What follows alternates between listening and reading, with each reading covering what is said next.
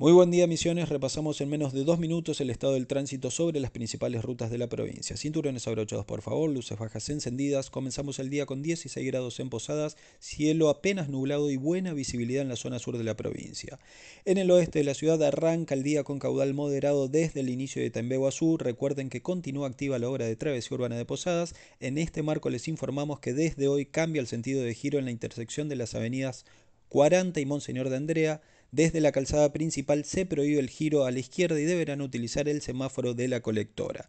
El acceso sur comienza la mañana con importante caudal en ambos sentidos de circulación y tránsito fluido por el momento. Recordar por favor priorizar la circulación por el carril derecho y utilizar luces bajas encendidas en todo momento. La ruta nacional 12 presenta caudal moderado hasta el momento en todo su recorrido, pero a media mañana suele aumentar el caudal en los últimos días. Precaución para quienes circulen entre el Dorado y Puerto Iguazú por reducción de la visibilidad debido a bancos de niebla, especialmente en zonas bajas y cercanas a arroyos.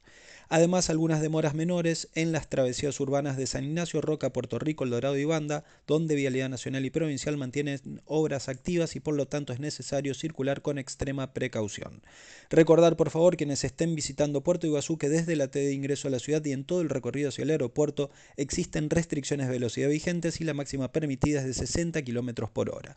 Movimiento relativamente bajo sobre la Ruta Nacional 101 y en el norte de la Ruta Nacional 14. Circular con muchísimo cuidado por esta zona ya que está muy reducida la visibilidad por presencia de bancos de niebla. Realmente está bastante peligrosa la ruta en este momento. Les sugiero evitar salir si pueden hacerlo y si no circular con extrema precaución. Hacia el sur mejoran bastante las condiciones de visibilidad, pero aumenta el caudal de tránsito sobre la ruta entre San Vicente y Oberá, por lo que les sugiero transitar con mucho cuidado. Importante caudal en la ruta nacional 105 y en la ruta provincial 103 que conecta Oberá y Santa Ana. Nuestro consejo vial del día es recordarles que en condiciones de niebla como las de hoy es recomendable circular solamente con luces bajas encendidas, faros antiniebla, disminuir la velocidad y de ninguna manera circular con balizas sobre la calzada a menos que vayan a detenerse. Eso fue todo por hoy, les informó Néstor Ferraro para el reporte de Tránsito Misiones.